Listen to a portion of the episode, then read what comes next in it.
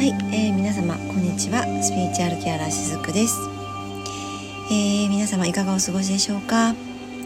今日はですねもう早速本題の方に入っていこうかなと思うんですけどもここ最近ねよくこのスタンド FM の中でもお話をさせていただいている、まあ、エネルギーのお話ですよね。まあまあそうは言っても私のお話はほとんどこの見え目に見えないエネルギーことについてねお話しさせていただくことが多いんですが今日はですね特にこのマイナスのエネルギーについてまたさらにねお話をしていきたいなと思います。えー、まあ先日ですねあと7月の23日の日曜日かなあのまあ、土曜の期間に入りましたということでねで土曜の期間はどういった風に過ごすのがいいのかっていうようなお話をさせていただいたんですけれども、まあ、この土曜の期間っていうのは結局まあ物事が若干でこう停滞しているように感じる方も中にはいらっしゃるかなと思います。というのも、まあ、心身どちらでもそうなんですけどもなんかこう季節の変わり目なんですねこの土曜の期間っていうのがですね。なのでこの変わり目って、えー、心身ともにその不調を感じやすくって、まあ、それは例えばこう体に症状としてなんか気だるいなとか、えー、そうですねなんか体が重たいなって感じる人もいるかもしれませんし、まあ、頭痛とかでね感じる人もいるかもしれないですね。あとはこう、まあ気だるいとか体が重たいなっていうのも結局は、えっと、メンタルのところから来ているっていうこともまた言えたりするんですけどもこの気だるさとかなんとなく体が重いなっていうのは体重は増えていないんだけども気が重いなっていうところと非常につながっているものなんですね。なのでこの、まあ、土曜の期間っていうのは季節目の季節の、うん、と変わり目という、まあ、そういった宇宙の流れがそこで起こっているわけなのでやっぱり何かに移行する時期ってちょっと何て言うのかな次の階段に例えば上がる時もそうだけれども片足上げる状態になりますよねそしたらちょっと不安定になるじゃないですかその時って。でまた両足揃えて上の階段に、えーね、つくっていう時は安定するって、まあ、この、えっと、階段を上るあの作業あの不安定な時っていうのがこの土曜の期間ってね私、まあうん、そんな風にちょっと例えがどうかなと思いますけどもそういう風に若干、まあ、不安定になりやすい時期っていうのもあったりするんですよね。でそういった時にその普段と何らこう変わりない生活であったとしてもなんとなく物事が停滞しているなっていう風に感じてしまうこともあったりするかなと思うんです。でまあ私もねだから定期的にそのなんかこう頭ではいろいろと浮かんでるんだけど実際取りかかれないなって思う時期がやっぱり定期的に訪れたりするんですね。でまあそういった時っていうのはもうあ今こういう時期なんだって言って、まあ、今はこういい意味で諦めておいてその期間を、まあ、過ごすっていうのをねやっていたりするんですけれどもどうですかねこの放送を聞いてくださっている方でそういった経験のある方いらっしゃるでしょうかね。うんまあ、そういった経験がある方に向けてもね今日はお話をしていきたいなって思うんですけれども、えーと、エネルギーっていうのはマイナスとプラスがあると思っていてマイナスなものをね例えばこう人からもらってしまうとかあるいはエネルギーヴァンパイアなんていう言葉もありますけれども人から吸われてしまったとかね。まあそういうって話って聞いたことありますかね？えー、まあこれはその人によって状況が違うことも多いので一言でね伝えられないっていうのもあるんですけれどもまああのあとねその例えばその人のせいにしてしまうっていうのは割と簡単なことであって例えばあの人と話していたから、えー、そういうふうになったっていうふうに、まあ、言うこともあるかもしれないんですけれども、えー、あの人と話したからしんどくなったって言って、まあ、それだけで終わることでもないんですよね。もっとと自分の責任の範囲内で身近なものからも、えー、ネガティブなものも受けるしまた拾ったりもするんですね。で意識してないものでよくあるのが自分の目にしているものからでも実は入ったりするんです。例えばそのネットの記事とかね、えー、誰かのコメントとかテレビの画面とかね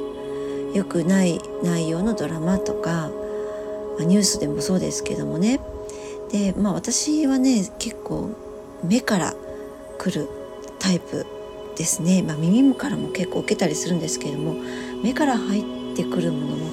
まあまあ大きかったりするので気がついたら、まあ、そういったものをね多く目にしている時間が長かったりするとなんか視界がこう曇っていたりとかね結構したりするんですね。でやっぱりそういった時ってなんかこう目もしょぼーんってなってしまってそして気づいた時にはなんかこう気が重くなって体も重くなってってでまあそういった風にやっぱなってしまうことも私はあったりします。あとは耳もよも私割とよく発達してるのであの小さな声とか音とかも全部拾ってしまうんですね。職場とかでもやっぱりそうなんだけれどもあの人が聞こえない音とかも結構、まあ、アンテナを張って、まあ、ある程度緊張感を持って仕事ってやるので、まあ、そういった意味でも耳っていうのは特に職場では発達させて発達させて、うんまあ、あの結構伸ばしてねアンテナを伸ばして、えー、動いていたりするので、えーまあ、人がね拾わないような言葉とか、まあ、声とかね音とかまあえっと、あと職場には皆さんが見るテレビもつけてあるので、まあ、そこからもネガティブな音とか、えーね、ワイドショーの声とかも聞こえてくるわけですよね。でやっぱそうなってくると今度ね耳がねこう詰まったような感じになってきます。こう閉塞感を感じるような感じでね、まあ、そういったあのこともやっぱり私あったりするんですけれどもでやっぱそういった時っていうのはしばらくしてすごくねしんどいなっていうことに気がついたりするんですね。ですごくエネルギーが自分にみなぎっていてパワーがある時っていうのはあのこういったものをね実は逆に拾わなかったりします。でそれはもう自分にそのエネルギーがみなぎっているのでそういったものが、まあ、入ってきても目にしても跳ね返せる力があるからなんですね。うん、まあだから毎日いいエネルギーを自分の中にしっかりとチャージしておくっていうことを意識しておくのはやっぱりとっても大切なことなんですよね。あの誰かのせいにして周りのせいにして、えー、そこをすごくこう気にしてしまうよりも実は、まあ、手っ取り早いのかなと思っています。えー、エネルギーを入れるっていうのも、まあ、いろんな方法がありますよね。えー、誰かの手を借りて、まあ、例えばこうちょっと、まあ、例えばですね、えー、リンパを流してもらってやっぱりこう気が滞るとリンパの流れも滞ってるっていうことはあるので例えばこうリンパを流してもらうとかですね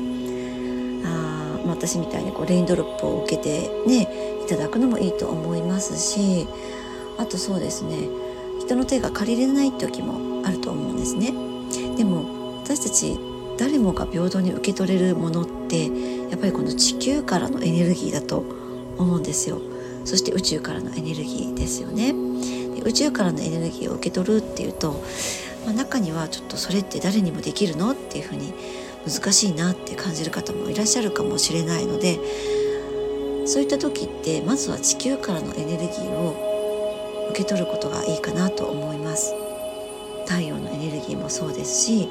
自然の中に足を踏み込んでみて緑を眺めて花をめでて、ね、例えば、えー、近くに海があれば海に出向いて波の音を聞くでもいいと思うのでですね。あのそういったこう地球からの自然界からのエネルギーを受け取るっていうのは誰にもできることだと思うのでまあ、そういったことをたくさんできれば毎日ですねあの短い時間でもいいので取り入れていってあげる。あの私たちがね普段使っているこのスマホに充電するようにですね毎日ちょっとずつでもいいので、えー、エネルギーのチャージをしていくっていうことでもってその、まあ、マイナスなエネルギーの方に意識を向けるのではなくてそういったプラスの方にエネルギーねプラスのエネルギーの方に目を向けていってあげる方があの実はね早いのかなと自分のエネルギーの回復には早いのかなと思っていたりします。でねまあそういったこうエネルギーがね本当に自分の中に入ったかどうかっていうのが最初はわからないかもしれないです。で、えー、まあ、敏感な方はねすぐにわかる方もいらっしゃるかなと思うんですが私もね以前は分からなかったんですよでも、えー、まあ分からなくても信じてやっていればいつの間にかできていたりしますでそれはね分かるようになるいつ分かるのようになるかっていうとあの以前と同じように働いていてもすごく体が軽く動けたりするんですね。体が動くし気分もすっきりしています。あとはエネルギーが自分の中のエネルギーが変わったなって分かった時は視界がクリアにもなったりするんですね。うん。もう今では私がそれがすごくわかるんですけれども私もね散歩しながらやっぱり太陽を浴びるのが自分には一番合ってるなと分かっているんですけどもあのお天気がね悪い時はやっぱり散歩ができないですよね。なのでまあそういった日っていうのは例えばそうですね私が普段使っているアロマの香りをね、えー、使ってそのアロマっていうのがこの自然からのエネルギーを、えー、そこから生まれたアロマをね、えー、使っているのでそういった自然のエネルギーをこのアロマを通していただいたりとか、まあ、そんなこともね日々結構あのコツコツとやっていたりします。本当にねコツコツと日々やっていくっていうことが、一番大切かなと思います。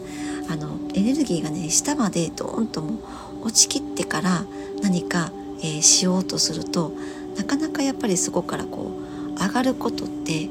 またそこでもねエネルギーを使うので実はちょっとずつやっていくことでもってそのエネルギーが落ちきるより以前に自分で這い上がれる力っていうのもまた身につけていくことができたりするんですね。なので、えー、日々コツコツと自分にとってのエネルギーチャージっていうのをしていただけたらいいかなと思います。はい、え今日はですねプラスとエネルギーマイナスのエネルギーについてお話をさせていただきましたありがとうございましたしずくでした。